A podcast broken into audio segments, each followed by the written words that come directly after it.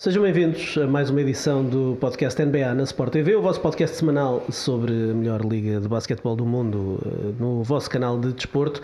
Um, todas as semanas abordamos aqui alguns dos temas quentes da atualidade. É verdade que esta semana temos aqui um tema que está a ser pedido há muito tempo por muitas famílias. Já, vou falar, já vamos falar um bocadinho mais uh, sobre isso. Hoje, uh, mais uma vez, com o Miguel Minhava e o Luís Avelanche e, claro, com o vosso contributo, porque obviamente isto só faz sentido com vocês e por isso temos também muitos tweets, muita interação. Já sabem, deixem os vossos, os vossos temas, as vossas questões com a hashtag NBA na Sport TV no Twitter e essa hashtag, Miguel Minhava, foi inundada desde que nós arrancámos com, com o podcast.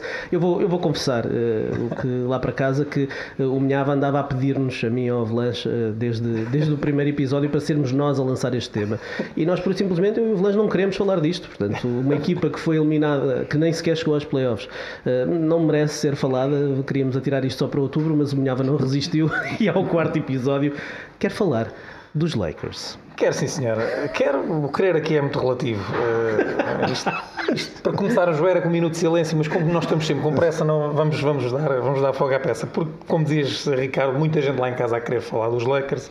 Eu tenho que fazer aqui rapidamente uma referência a um amigo meu que é o Chico, que é do Barreiro que é claro. grande, fã, grande fã dos New York Knicks e que desde o episódio 1 está a dizer mas tu não falas dos Lakers, bateste nos Knicks logo a começar e Lakers nem é, é verdade. Tem razão e portanto cá está a Chico, vida, Isto é só para ti. Aproveita. E, então, e obviamente devido aos pedidos dos nossos telespectadores e porque de facto eh, as dúvidas são mais do que as certezas eh, em relação aos Lakers, eh, o que não era suposto para uma equipa que tem aquele que para muitos é considerado o melhor jogador do mundo, o LeBron James. Um, dúvidas essas, eu quando vi um, uma frase do, do JJ Redick, uh, é que me soou de facto o alarme, a dizer que os Lakers neste momento não são uh, um bom local para, para ser treinador. Isto para mim, ou Los Angeles em específico, os Lakers, uh, não, não é um trabalho apelativo. Isto para mim acho que é, é sintomático. Estamos a falar, concordando ou não, alguns de um dos franchises emblemáticos da NBA que tem o melhor jogador do mundo para muitos, uh, que tem um Anthony Davis e os treinadores não querem ir para lá. O que é que se passa? E que conseguem uh, aliciar muita gente a ir para lá, enfim, é um, é um mercado grande. Não é suposto. Na Califórnia há quatro equipas, normalmente os Sacramento Kings são a tal que claro. é muito apelativa, passamos a ter os Mas Lakers digam, junto aos Kings. Digam vocês, é que vocês leem esta frase e percebem exatamente o que é que o J.J. Redick está a querer dizer. Eu, eu, por acaso não subscrevo a frase. Eu acho que. Não? Não. Falta... Mas não percebes o que é que ele quer dizer? Não. Acho que falta ali uma barra a dizer que não é só a posição de treinador, de jogador ah, também. Ok. okay. Não, eu, acho, eu acho que. A não que... ser o pessoal que não gosta de fazer muitos jogos e quer sair de cena antes de chegar ao playoff. Eu acho que o que o J.J. É Redick quer dizer é que nesta fase dos Lakers, neste momento da vida dos Lakers, a posição de treinador não é uma posição uh, apetecível porque há muita pressão, uh, há, têm que lidar com, se calhar, a fase, eh, enfim, a fase final da passagem do LeBron James pelos Lakers e isso vai obrigar a uma reconstrução. Portanto, eh, não, Eu só não... acrescento outra coisa e, e, estão agora a colher os frutos da imensidão das neiras que fizeram ao longo deste ano. Obviamente. Eh, e eu aqui, rapidamente, treinadores que já foram associados aos Ui, Lakers. não temos tempo. Sendo que agora temos três que supostamente são os finalistas, mas continuam a haver notícias que os Lakers estão pelo canto do olho a olhar para o Doc Rivers, o que ainda é mais assustador. É um 3 mais 1. Aí é que eu acho que é o ponto de É um 3 mais 1. É, é como aquelas casas que têm um anexo. Portanto, Darwin é, é o mais um. Darwin M, que à partida será o treinador que, que, está neste momento mais bem cotado para ser treinador do Lakers. Da, por causa da experiência acumulada que, que tem, tem, a ver com Vamos, isso. Terry Stotts, que pelo trabalho uh, que fez em Portland, não foi mal, mas defensivamente a equipa não existia, também acho que é uma boa opção. Kenny Atkinson, que gostava.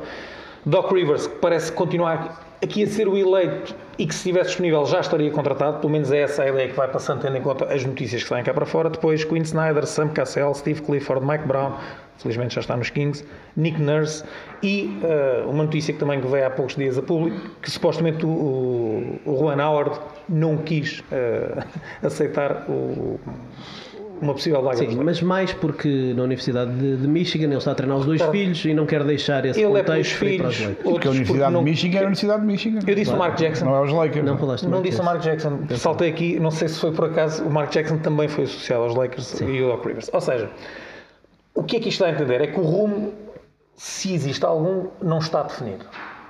Pelo menos é essa a ideia que me passa. Não há, pelo visto, é ou se calhar é o Doc Rivers, mas como não pode ser o Doc Rivers, tem que ir à procura do treinador. O que também não deixa de ser curioso, tendo em conta aquilo que temos assistido uh, nos Philadelphia 76ers, os problemas com os jogadores, com os egos. Portanto, os Lakers eu acho que seria um sítio ideal para, para o Doc Rivers uh, brilhar ainda mais. Uh, e depois olhamos rapidamente para aquilo que foi feito ao longo dos anos. As escolhas de draft, eu não sei quando é que é a próxima, deve ser para 2025.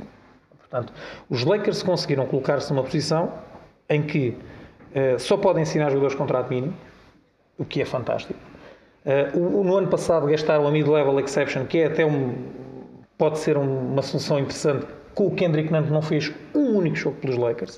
Quem me dera. E era um jogador que ia a Miami já, já, já ia dando. Não sei, ou seja, eu não gastaria a mid-level exception num jogador como o Kendrick Nunn. Eu sei que agora é mais fácil falar porque ele não jogou, mas eu não teria ido por aí. E depois, uh, eu sei que o Luís Avalanche vai já saltar em cima de mim, eu acho que o ano passado foi a cereja no topo do Russell Westbrook. Porquê? E já nem falando aqui da, da questão do valor uh, enquanto jogador do Westbrook e da sua, do seu encaixe nos Lakers. São 47 milhões este ano. Esse dinheiro podia dar para ir buscar 2, 3, 4 jogadores uh, de bom nível. 2, dois, três pelo menos. E neste, nesta altura uh, os Lakers estão completamente mãos atadas. E para adicionarem peças vai ter que ser com contratos mínimos, porque nem sequer escolhas draft têm. Mas é a questão do, do Russell Westbrook, eles podem ainda tentar encontrar uma forma de o trocar para o outro lado.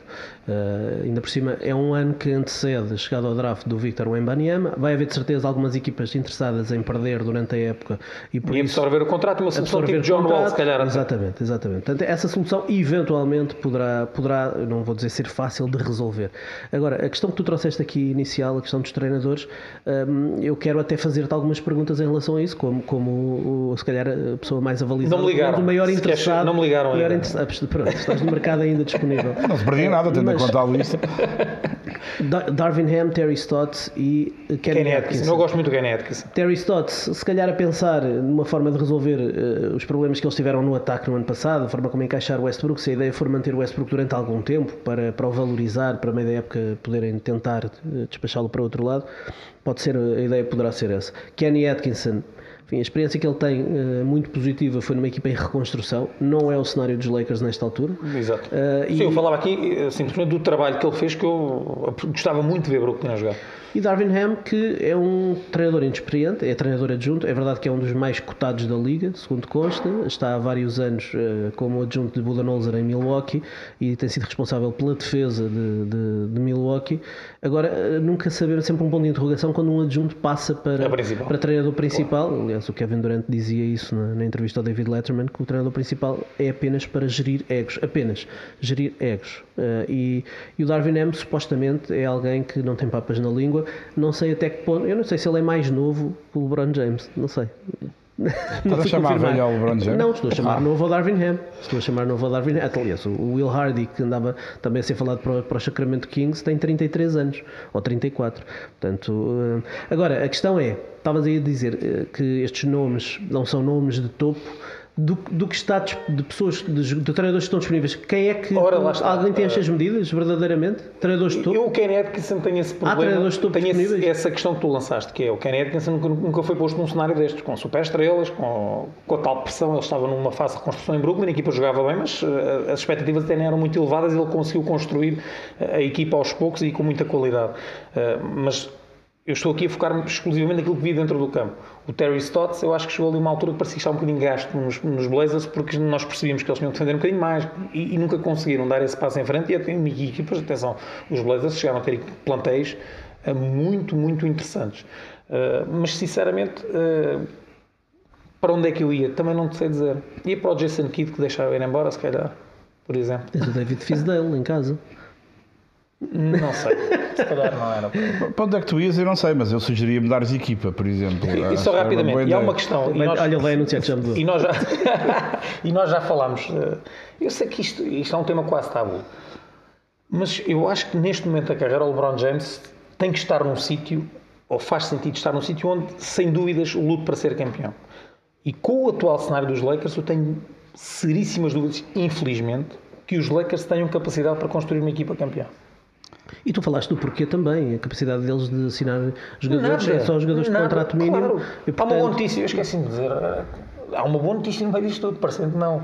Continua Este ano calor na Califórnia. Já não pagam ao Walden, que foi a última. Ah, Eu acho injusto. Ano passado, rapaz, a- merecia. No último episódio falámos do, do Mozgov, agora o Walden também já não recebe dos Lakers. É pena. Deixa-me só dar um toquezinho. Em, em primeiro lugar. mais um, mais um. toquezinho. Agora, agora vou, vou começar por falar a sério e depois mudo de registro. A meio da Ah, viagem. não gosto, não gosto de me falas a sério. Falando muito a sério, os nomes que tu referenciaste aí dos começaram na lista e que entretanto alguns já saíram. falar, ah, aqui alguns são simples rumores. É, vamos ver, portanto, nós temos uma situação de uma equipa famosíssima que vem de uma época provavelmente a mais humilhante, a mais humilhante da sua história, portanto foi coisinha pouca, queriam ser campeões, não chegaram ao play-in, portanto foi mais um bocado, eram os piores de todos, portanto não faltou muito. Ahm, obviamente a culpa foi do Russell Westbrook. uh, ahm, e depois, te- depois isso, olhamos claro, para aquilo, olhamos para aquilo e os responsáveis dos Lakers, na sequência das boas decisões que têm tomado nos últimos anos, sentaram-se, espero eu, numa boa esplanada da Califórnia. É bom, na verdade. Tem que ser As- muito grande, porque há muitos conselheiros, tem que ser assim. Só uma Uma, coisa. uma mesa grande. Essas decisões deram um campeonato. Ah, isso aí não há. maravilha. e- Isso aí é verdade. Sim. Mas tudo o resto que tem implicado.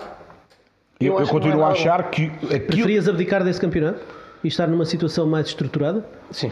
A sério? Eu na altura. Eu, eu na acho que o altura adepto a isso. sério defende isto. Eu na altura defendi isso, porque acho que os Lakers não está- é, é, teriam tido um bocadinho mais de paciência e neste momento teriam um conjunto de jogadores incrível para o futuro e com muita qualidade. Provavelmente tinham a melhor equipa para os próximos 6, 7 anos. Provavelmente. Bom, mas olhando para os treinadores, portanto, as pessoas sentam-se, percebem, obviamente, que isto não é nada e que é preciso fazer alguma coisa.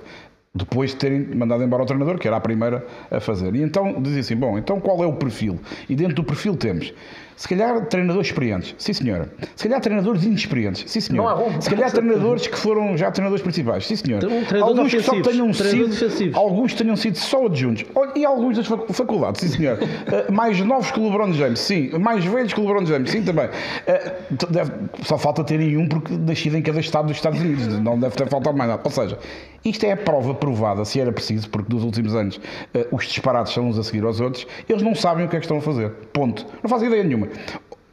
E culmina com temos três finalistas. Portanto, começaram nesta lista que nunca mais acabava, parecia a lista telefónica da Califórnia, e a seguir dizem, mas afinal já reduzimos, só temos três. Mas nós queríamos mesmo era um que não está entre os três.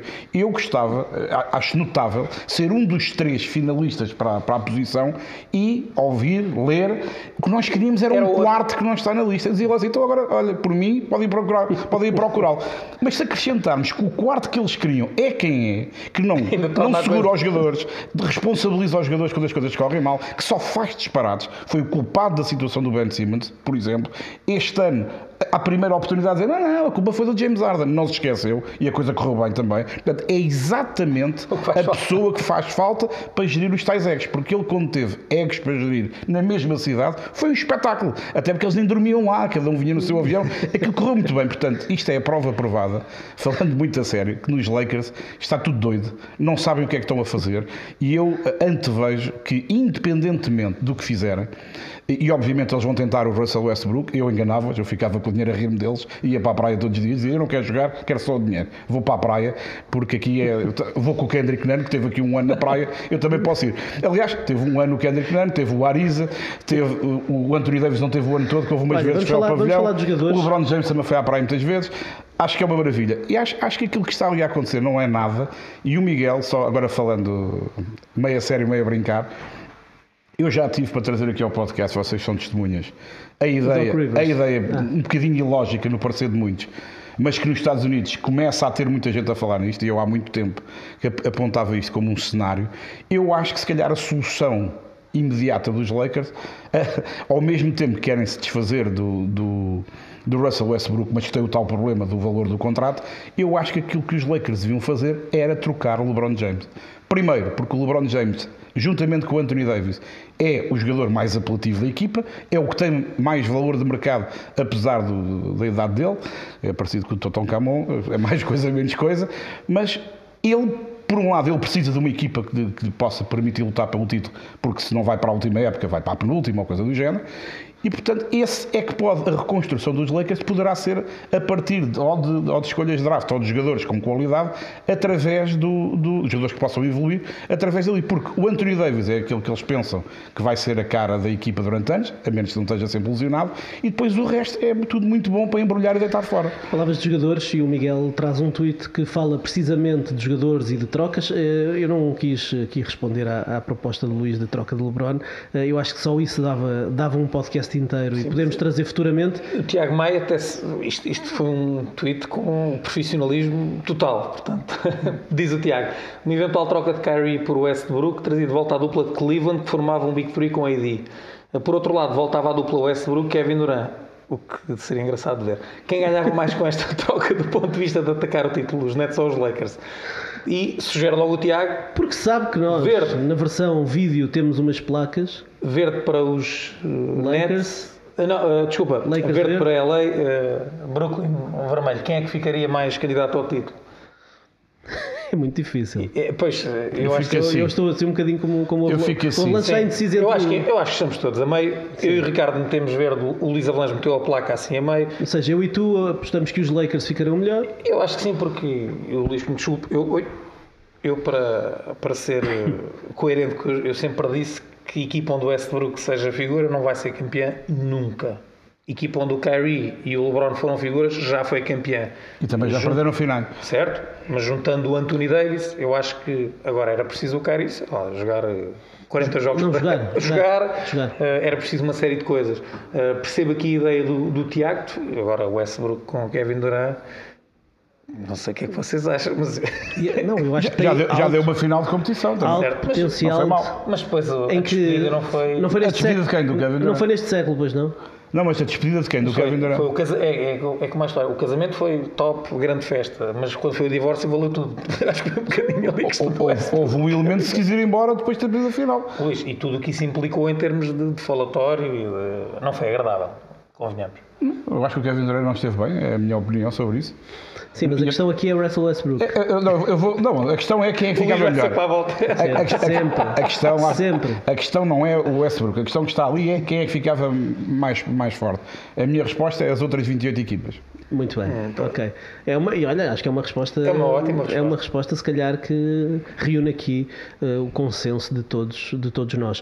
Ahm, obrigado ao Tiago e obrigado a todos os que têm feito chegar eh, temas e, e- e para discussão aqui no podcast usando a hashtag NBA na Sport TV no Twitter. Vamos Ricardo, só- passar. eu só falo dos Lakers em 2028. Não, Acabou. não, eu acho que não te Acabou. safas tão cedo. Vai ser bem mais depressa do Estás que a estás à dizer isso se tu trouxeste um tema dos Lakers para fechar o episódio. Era o episódio. Não, não, vamos lá. Siga. Enfim, uh, Avalanche, vamos ao teu tema.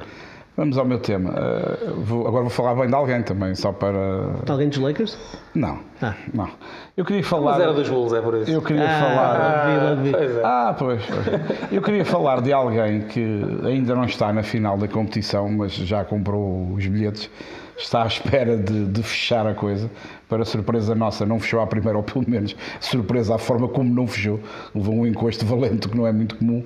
Mas eu, eu gostava de É falar. comum, na série anterior também levou de Memphis um encosto valente. Sei, mas Sem Moran, nós falámos disso também. Eu acho que eles querem fechar os jogos em casa para ter as receitas de É, para mais o um pessoal- o pessoal mais quer um ver mais uns joguinho, jogos. mais um joguinho. Eu, eu- o Steve Kerr é, é alguém que, enquanto jogador, eh, não sendo uma estrela, nunca foi uma estrela, mas foi um jogador muito melhor do que aquilo que as pessoas pensam. Ele foi sempre útil nas equipas onde jogou.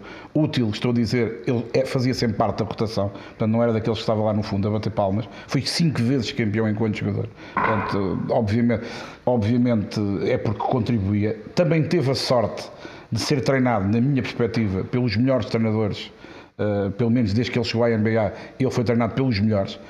Algo Phil Jackson, Greg, Greg Popovich. Greg Popovich. Eu acho que isso, obviamente, também terá ajudado a, a moldar a sua forma de gerir uh, a equipa e não só os jogadores, uh, as táticas que utiliza, tanto no ataque como na defesa. E depois, embora não seja um tema muito falado, até porque, por alguma razão que também uh, passa um bocadinho ao lado, normalmente ele não aparece nos candidatos a treinador do ano, não, independentemente do que a equipa faz ou não faz. Ele não é muito considerado, não sei porquê, porque se calhar é tal coisa, é vítima do, do sucesso normal da equipa quando as coisas estão bem. Mas eu gostava de chamar a atenção para este pormenor, que para mim é um por maior. Uh, com exceção das últimas duas temporadas, em que os Golden State Warriors tiveram aquela chuva de lesões uh, afetando figuras principais. das figuras principais, portanto, não foi só ter muitas lesões, foi muitas lesões gravíssimas nos principais jogadores e por isso mesmo a equipa não saiu da cepa torta, como se costuma dizer. Mas reparem, primeiro ano, estreia como treinador, campeão da NBA, segundo ano, derrotado na final.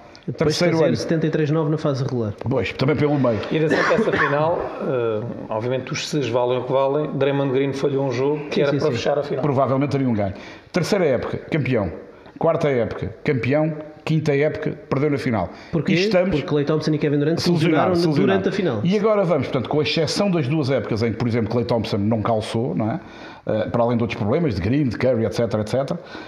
Vamos para a sexta temporada semi-completa, porque esta época, eles meia época, não tiveram os principais jogadores também, ou tinham um, não tinham os outros, e estão a uma vitória, que deve acontecer daqui a umas horas, de chegar à final. Ou seja, mais do que se calhar falarmos, e falamos muitas vezes nós e, e lá fora também, é a equipa dos triplos, é a equipa que corre muito, é a equipa que tem os lançadores mais estranhos de não sei quantos anos, é uma equipa que agora já defende e antigamente não defendia, é uma equipa que não sei o quê.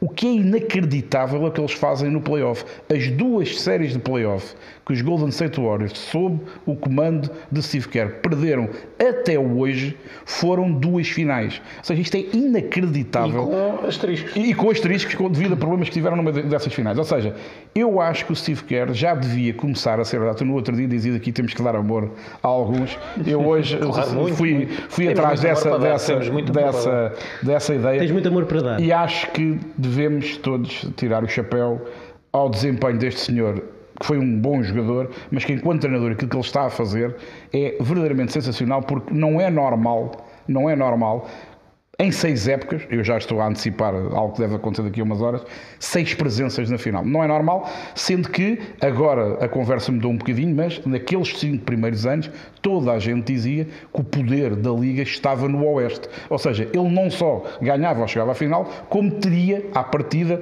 o Mais trajeto mais difícil para lá chegar. E, e pelo meio, Kevin Durant apareceu e saiu, Harrison Barnes está no primeiro título, saiu, Matt Barnes foi importante, saiu, Pat Julia, eh, David Lee, Sean Livingston. Livingston, ou seja, há uma quantidade, David West, uma quantidade de jogadores com qualidade que foram ajudando aqui e ali, um, Javal McGee, Javal ou tantos que entraram, saíram e aquilo foi remodelado, foi acertado, foi retocado e os resultados estão lá, mesmo quando, e eu pelo menos era a minha ideia, este ano eu não me parecia, até pelas lesões durante muito tempo, pela idade de alguns atletas, pela inexperiência de outros, não me parecia que eles fossem de todo a equipa com mais probabilidade de chegar à final no Oeste. A grande verdade é que estão, se calhar, a horas de lá chegar e eu queria aproveitar, de facto, para salientar este registro do Steve Kerr, que é, que é notável. Eu quero, obviamente, sublinhando tudo o que tu dizes, quero acrescentar aí que eh, este é o exemplo de uma organização, e sei que não gostas da palavra organização, uma organização que faz as coisas como Lógica, deve ser. é lógica. Em que o dono contrata as pessoas que são especialistas nas respectivas áreas e sai do caminho deles. Atenção, qual é a boa alô, notícia disso, Vivek, Ricardo? alô Vivek Ranadiv, Sacramento. Sabes qual é a boa notícia disso? É que afinal o problema não está no estado da Califórnia. É verdade, é verdade.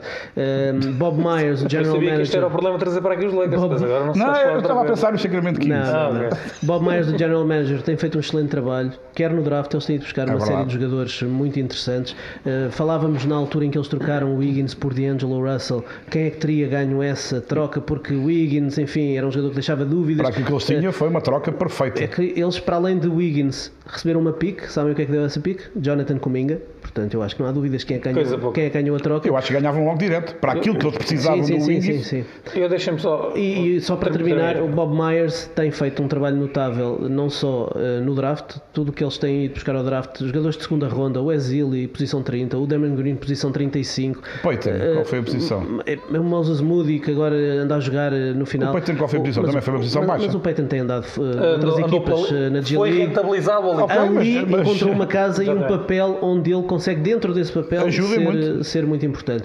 Portanto, acho que a equipa está muito bem estruturada. Têm por norma bons adjuntos que são muito competentes e cada um especialista na sua área, portanto, Bons adjuntos, acho que depois como principais, Luke, calhar. Luke Walton, Luke Walton. Acho, não, mas acho que é meio caminho andado, é meio caminho andado para, para as coisas correrem bem quando a estrutura está muito É bem verdade. definida e os jogadores podem concentrar apenas em jogar basquete. Eu até porque este é um tema consensual e não podia deixar de ser, eu reforço aqui só com mais do- dois ou três detalhes. Uh, primeiro, e e para quem ainda não teve a oportunidade de assistir, aquilo que Steve Kerr fez após uh, o tiroteio no Texas, eu acho que uh, E antes do jogo, do, do jogo eu acho, 4. uh, acho que um, pode parecer um detalhe, mas cada vez mais, uh, e o Greg Popovich também é um treinador que é, devido à, à vertente humana, devido, devido a quem é como indivíduo, não só como treinador, Steve Kerr eu acho que é mais um exemplo desses. Além de ser extremamente competente naquilo que é o seu trabalho, tem um lado humano que, no fim do dia, puxa sempre as coisas Eu para o e o seu Ricardo lado. Nós falávamos isso durante a transmissão do jogo e É não é, um só homem o lado humano. é um homem a sério. É, é ativista, é alguém que se envolve na, na comunidade, é alguém que quer que os seus jogadores digo- estejam envolvidos. Aliás, os Golden State Warriors publicaram esse vídeo da, da conferência de imprensa pré-jogo, antes do jogo 4, em que o Steve Kerr eh, se recusou a falar com jornalistas sobre basquetebol, Sobre o porque o que interessava ali era, era e, e dizer que estava farto de apresentar condolências a famílias por causa de- Já chega, da, da, da inação de senadores que podiam mudar, sobretudo, a lei das armas nos Estados Unidos. Eh, E, e, de facto, eh, quer dizer, eh, depois ele publica aí, os Golden State Warriors publicam isso e o, o Steph Curry, logo a seguir, partilha a publicação dos Warriors a dizer: Espero que hoje vejam. Tantas vezes o jogo e os highlights do jogo, como vê Como a esta declaração do nosso treinador. É gente que está bem na vida. Bem é- na vida no sentido de saber o que é que andam E é um, a líder, fazer. é um líder de homens. Claro, Exatamente, e claro. isso no fim do dia, e cada vez mais, eh, eu diria que é muito, não é, não é muito fácil, é relativamente fácil, mais a mais na NBA, quer dizer, encontrar treinadores competentes na NBA, quer dizer, não devia ser dificuldade pelos valores que conseguem pagar, pelo que toda a gente quer lá estar. Agora, isto é um extra e não é por acaso que o Greg Popovich é um dos melhores sempre, não é por acaso. Não é por acaso que o Phil Jackson, que era uma pessoa capaz de lidar com pessoas tão extravagantes como o Dennis Rodman, Também tinha é posições acaso. deste género, sim.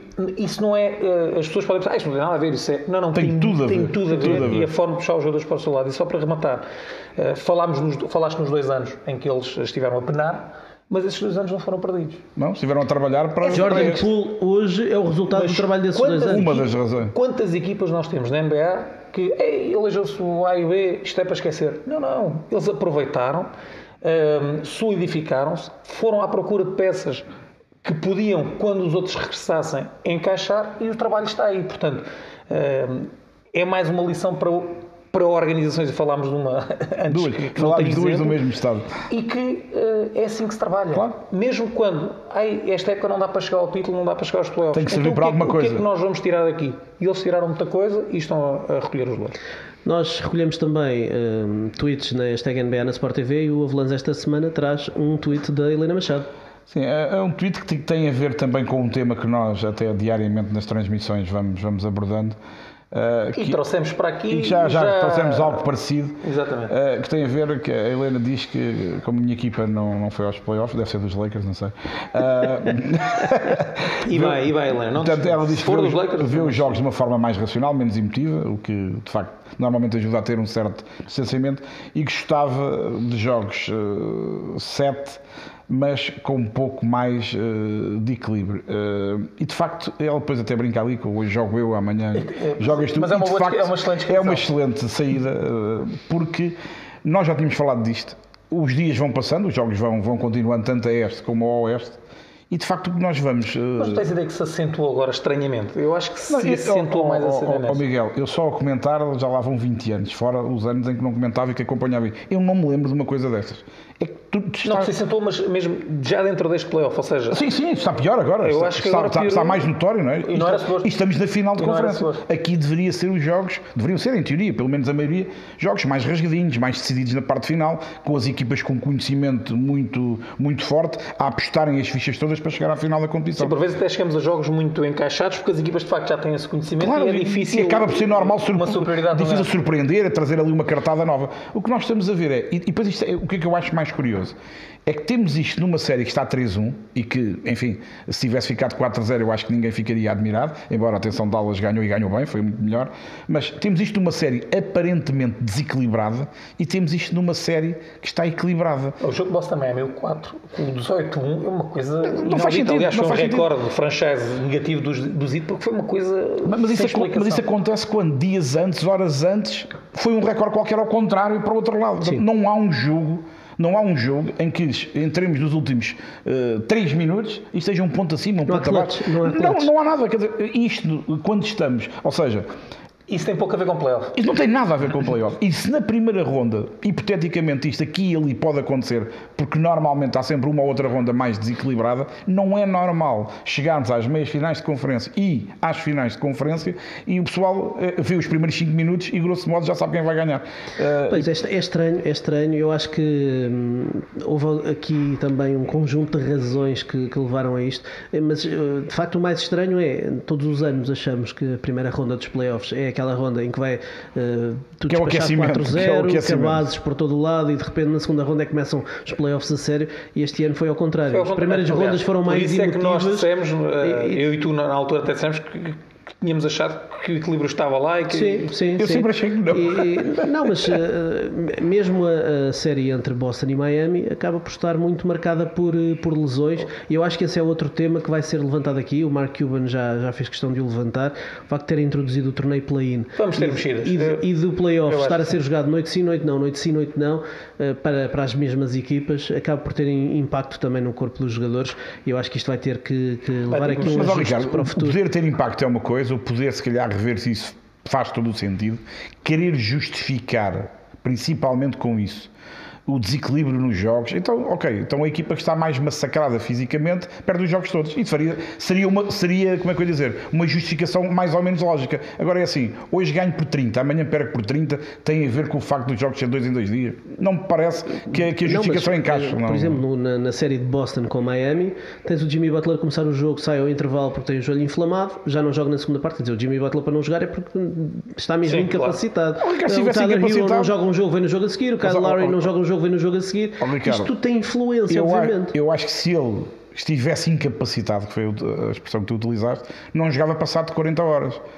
Não é? Acho eu. Sim, não tinha jogado uma inflamação no 24, joelho, Sei lá, aquilo é drenado. O, o Tatum Enfim. saiu aos gritos do meio do campo, parecia que tinha ficado sem ombro, e passado 5 minutos estava lá e parecia que estava tudo bem. Sim, mas isso foi uma, uma O, consequência o, do Mar, jogo. o, Mar, o Smart saiu todo escangalhado, a seguir voltou, mas no jogo a seguir já não O jogou outra Smart, vez. dissemos Enfim, logo que ele ia acabar o jogo, mas possivelmente o entorse que foi, e esse, esse foi bem visível. Eu, eu acho que isso são questões, são questões diferentes e que não justificam a oscilação do- dos desempenhos e dos resultados. Seja como for, esperamos que a, a final da NBA, pelo menos, nos Pois, possa trazer um final. bocadinho mais de emoção eh, dentro da, da própria eliminatória, dentro da própria série.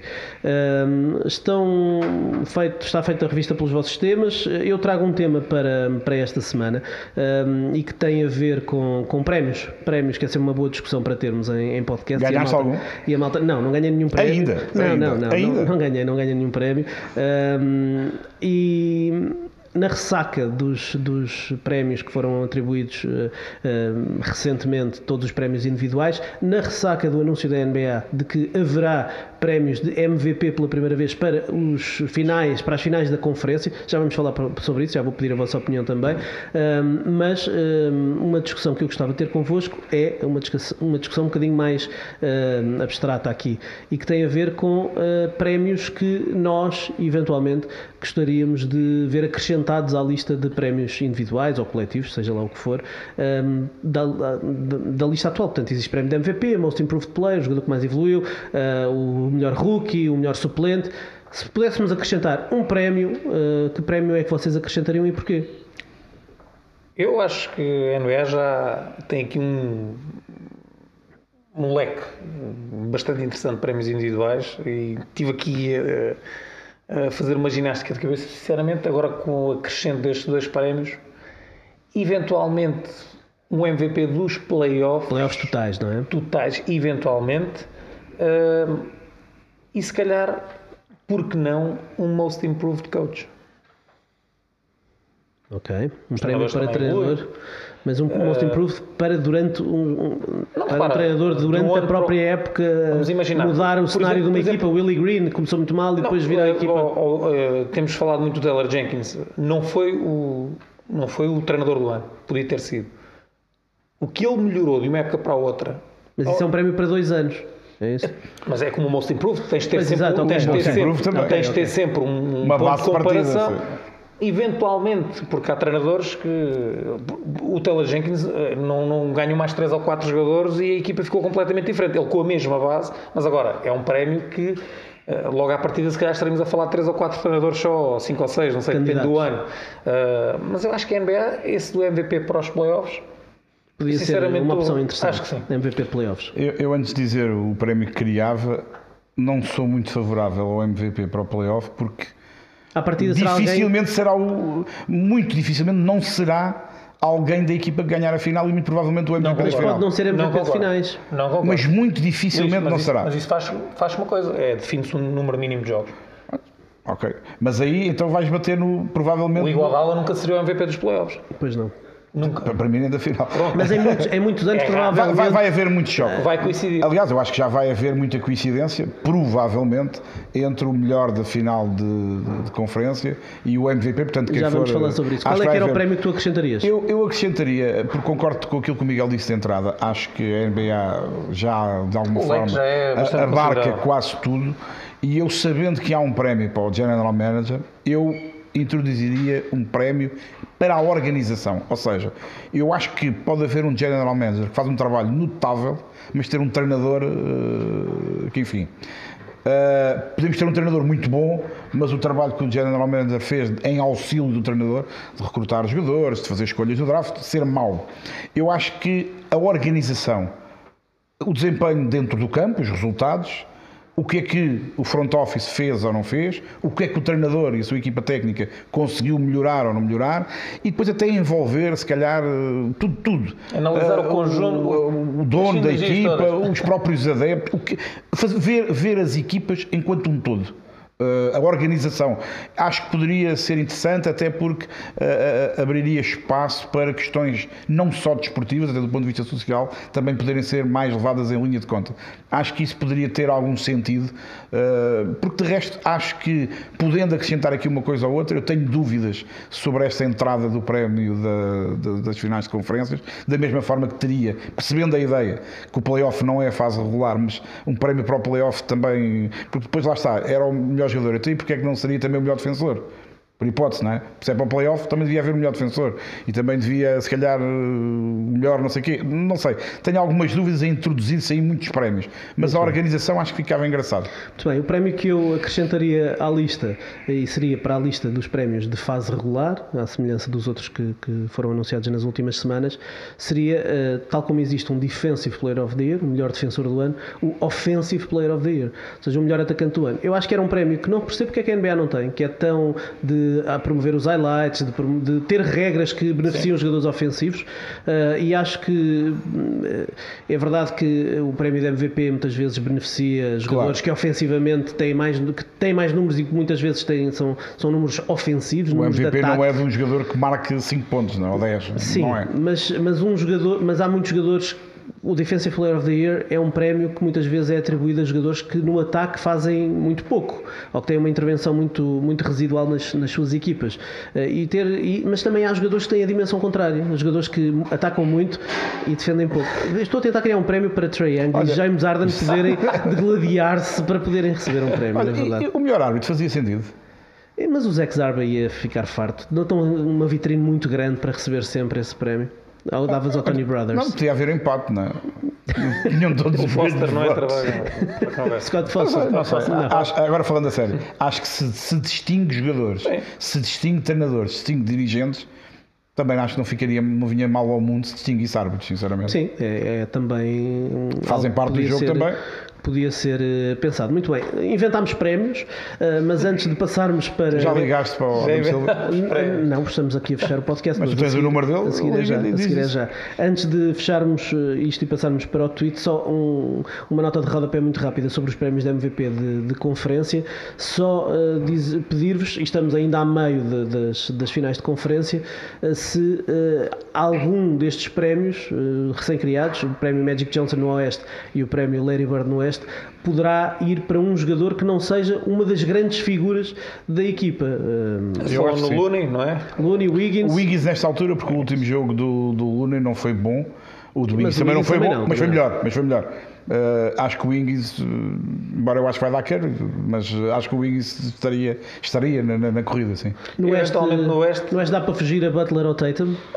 Eu diria que poderia dar se não fossem as lesões. Eu acho que, por exemplo, o Robert Williams, o efeito que ele tem tido É verdade. tem sido muito considerável. É. Ou seja, agora vamos dar um, um título a um jogador que joga hoje, não, Não, joga não, amanhã. não descartava. Brown.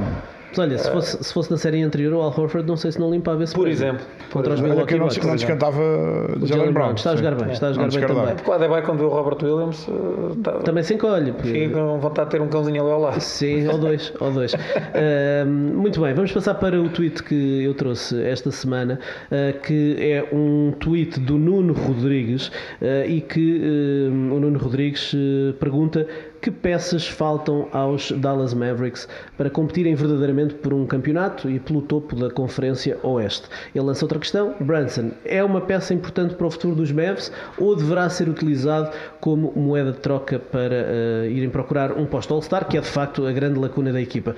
Esta última questão vou colocar-vos para usarmos as nossas placas do verde e do vermelho. Brunson, verde ou usar Brunson como moeda de troca e buscar um poste?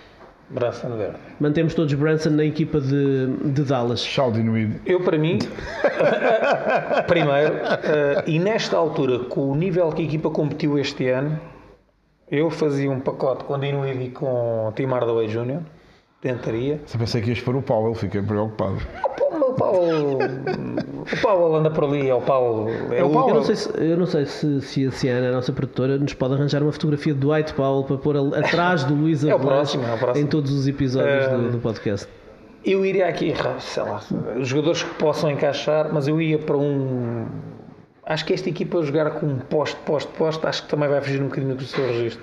Que poste eh, é que poderia encaixar ali? Achas Cap- que um poste, Capela. um poste no perfil de Gobert eh, fazia sentido ali? Ou, ou achas que sei. alguém mais atlético como Capela que estivesse disponível para uns alley-oops do e que não precise tanto de bola. Não precisa de bola, Sim. mas o Gobert não precisa de bola. Ele não consegue aí. criar nada de costas Eu, a para minha dúvida era se era um poste ou se era um jogador eh, estilo Pascal Siakam.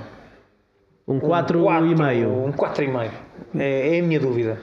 Mas, mas a questão é que eles têm o Maxi Kleber que faz, pode fazer esse papel Não sei, mas o Paulo, se calhar, ia a vida dele e ficavas com o Maxi Kleber como uma alternativa. e não preferias ter uns dois jogadores de perfil completamente diferente, um verdadeiro poste e um Maxi Kleber para jogar em small ball e para É jogar outra de maneira hipótese, é diferente? outra hipótese. Eu iria Eh, mais por aí. Não sei, mas eu, acho- eu vejo o Don- o Doncic joga bem de qualquer maneira, mas acho- eh, estou a achá-lo muito confortável neste registro do pessoal a abrir e ele ter espaço para, para, para jogar.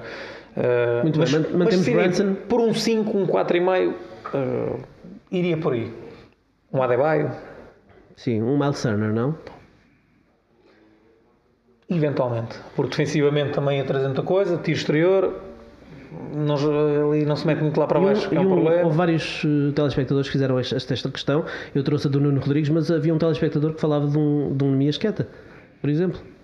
Para mim é sempre uma boa solução para várias equipas. Sinceramente, não digo, atenção, eu já estou farto de dizer isto, não, não estou nem a brincar, nem a ser eh, Eu há pouco para os patriota eh, e exagero. Acho que de facto fazia sentido. Não, não, não acrescentámos muito, mas eh, para juntar ao, ao disparates, isto aqui é um parênteses rápido, eh, o ir buscar dois postos veteranos e não jogar nenhum. Se calhar vai-se buscar um veterano e um jovem que vai entrando na rotação, por exemplo, e pensei logo no Nemias, não, não disse na Como é altura, mas é. Muito bem. É Olha, estavas a dizer isso e eu estava a lembrar-me do Javel Magui para, para Dallas, por exemplo. Eu acho que Javel Magui, a titular, jogava mais do que Sim, o mas eu o acho Dwight que aí- Powell, de certeza. não é? Mas eu acho que aí, Ricardo, a acrescentar ao que tem, porque o Javal Magui seria sempre um jogador barato e acho que não tinha que mexer na estrutura Sim, da sim, equipe. sim, sim. Eu penso Aí aqui, podia- podiam porque eles- acrescentar. Porque eles também vão abrir os cordões à bolsa com o Pois, Jalen Brunson. aqui pensava mais, exatamente. E aí, se calhar, Dinuid e Tim Hardaway, que têm contratos. Podem ser usados como moeda de troca. Eu- Muito bem. Sim. Vamos fechar o programa, o podcast desta semana e trazemos todos um buzzer beater, um último lançamento, um último destaque. ahm, e estávamos a falar dos Lakers. Miguel, podes trazer o teu buzzer beater? Ah, Posso, e ao final eu disse que era só em 2028, mas esqueci-me Sim. que, que estava aqui a fechar. Fazemos uma viagem no Ahm, tempo. Promessas. Eu sei que o Luís Avelãs agora vai puxar do lenço e limpar a lágrima. O Zé Clavino vai dizer que gosta muito dos Lakers, imagine Eu também gosto. E eu e o Luís Avelãs já fizemos um negócio. Portanto, os Bulls assinam com o Zé Clavino, metem o rapaz no avião para LA e nós, o Westbrook, com o Sorota e tudo. Não, Está é- feito. Isso fez ele, fez ele sozinho. E tu aceitavas, tu que recebias de braço aberto. Tu disseste que aceitavas. Não, eu, eu fazia É um. verdade, é verdade. Bem, eu Não. tenho que revelar aqui conversas privadas. não. Tu disseste que Não, aceitavas. não estarmos em Patrick Beverly. Eu faço, eu faço um negócio diferente. Eu incluo o Lonzo, porque vocês. Ainda mandas mais. Siga. Mas eu vou explicar. Vocês é que acharam que ele era grande Não jogador. achei nada. O Tay também quer. Vocês é que foram buscar para a NBA, não não foram os Bulls, para não. Então fazíamos assim: vai, vai o Levine, vai o Lonzo e depois veio o Anthony Davis. Se ele passar no exame médico. já estás a. Se passar no exame médico. Foi no Westbrook o Lavino. Lavino, se fizer uma obra de caridade pelos Bulls, que é assinar, que é para terem qualquer olha, coisa de volta, leva o Então, e qual é a obra de caridade dos Lakers se não tem dinheiro para lhe pagar? Qual é a obra de caridade? O Lavine, não tem? Eu gosto tanto quando o é que Avalanche. Eu, eu gosto tanto é que quando o Avalanche fala contigo como se fosses tu o Rob Palinka. e mas tivesse- gostava. Mas o, culpa o Lavine é que tem que fazer uma obra de caridade dos Bulls, que é assinar para uma troca.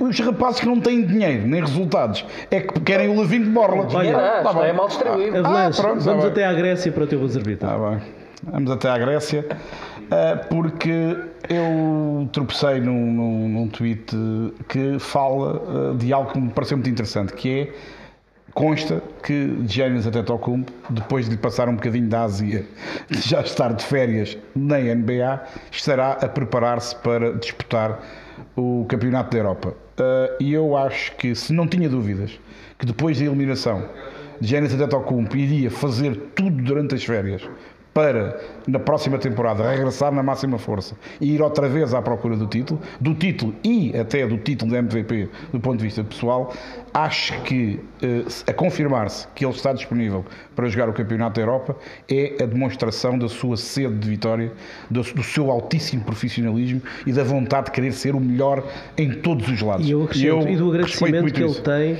À Grécia e É um país que, que fez tudo por ele e a pela família família. E ótimas notícias para nós que gostamos de basquetebol europeu também, poder eh, Pois, um desfrutar europeu com do, do. Antetokounmpo no europeu. E é bom que ele quebre o molde das estrelas da NBA que Estão cansadas. recusam E ir à seleção cansadas. para poupar o seu corpo. Acho que é um excelente buzzer beater do, do Luís. O meu buzzer beater é diferente, é um verdadeiro buzzer beater, porque eu trago um, um print screen que, o que o nosso telespectador Rui Mota eh, partilhou connosco numa conversa que eh, tivemos no, no Twitter por estes dias e eh, no- na parte de baixo deste print screen Para o pessoal que está lá em casa, eh, estamos a ver um relógio. Estamos, para já. é, estamos a ver o relógio e eh, na parte de baixo, isto, isto basicamente é um print screen do Rui Mota em que ele nos mostra os alarmes que tem eh, durante o dia. Portanto, às 9 da manhã eh, tem um alarme para ele sair da cama, não é? Portanto, está ali com uma expressão que, que é bem elucidativa, que é para sair, Sair da cama, pouco satisfeito. Pouco satisfeito, bem, pouco satisfeito. Um bocadinho, um bocadinho antes, às 6h55, acordar o rei dos miúdos, não é? Basicamente é isto, de levantar os miúdos para os miúdos irem para a escola, depois ele volta para a cama, por isso é que fica chateado. Mas na verdade ele tem ali um terceiro alarme. Que é o e mais que importante. e que é um alarme que, que, que fez as minhas delícias esta semana, ehm, que é um alarme para 1h40 da manhã para ver, para ver a NBA. E eu, eu gosto dos 20 minutos de preparação. Sim, e depois De- eles de- explicam. para O jogo, o jogo É era para às duas. é para ter mais 10 o jogo minutos era. Não, é para carregar no snooze, não é? Durante 5 Claro, minutos. Enfim, um despertador para 1h40 para ver um jogo da NBA e isto uh, acaba por uh, isto merecia um, um prémio também. Isto, isto merece um prémio. Bem, um prémio que é um prémio, se calhar, Podemos extensivo. isso também ter um prémio para o adepto do ano. É, é um prémio extensivo a muitos adeptos e muitos telespectadores que, que nós temos que fazem o esforço, abdicam de tempo de descanso, abdicam de, se calhar, de, de, uma boa noite de sono para nos fazerem companhia, para acompanharem, para verem esta paixão e o, e o jogo que tanto, que tanto gostam e que em Portugal é horas, às vezes, um bocadinho Ricardo, impróprias. E abdicam de perceber o que lhe dizem na escola no outro dia de manhã, no emprego. Abdicam, é verdade, abdicam de muita coisa, põem em causa a produtividade deste país, mas com um objetivo que eu acho que merece é nobre, pôr em causa nobre. a produtividade deste país, que é a ver a É uma Portanto, doença muito salutar. Um agradecimento ao Rui e a todos os Ruis que nos acompanham todas as noites. Muito obrigado Ponham a todos. lembretes ou não no telemóvel. Sim, ponham lembretes ou não. Alguns que fazem direta, que façam um aquecimento de 20 minutos com um balde de café, como todas, Preparar uma, uma pipocazinha, café. uma E, pipocazinha. portanto, um agradecimento a todos eles, porque de facto sem, sem vocês não faz sentido nenhum. Obrigado a quem acompanha todas as noites uh, a NBA na Sport TV. Obrigado pelos vossos contributos e uh, cá estaremos na próxima semana para mais uma edição do podcast NBA na Sport TV.